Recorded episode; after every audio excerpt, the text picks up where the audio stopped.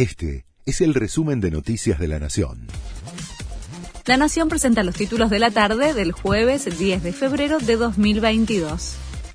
El FMI afirmó que busca cerrar el acuerdo con el gobierno lo más rápido posible.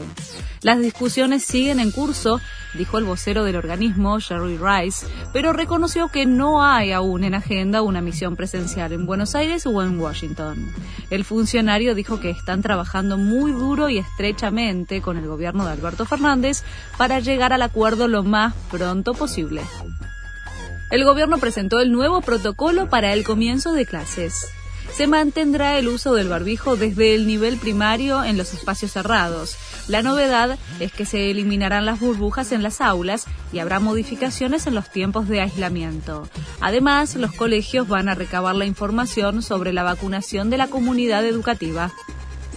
El gobierno analiza una medida para regular el sector inmobiliario.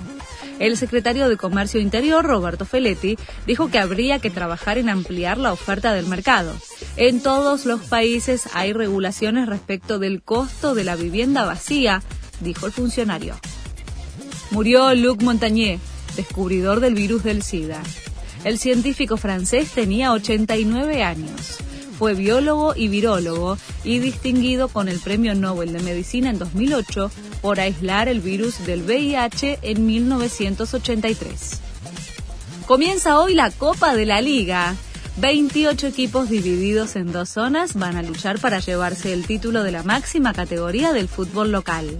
Además del regreso de los descensos, se destaca la llegada del VAR, que comenzará a funcionar a partir de la cuarta fecha del torneo. Este fue el resumen de Noticias de la Nación.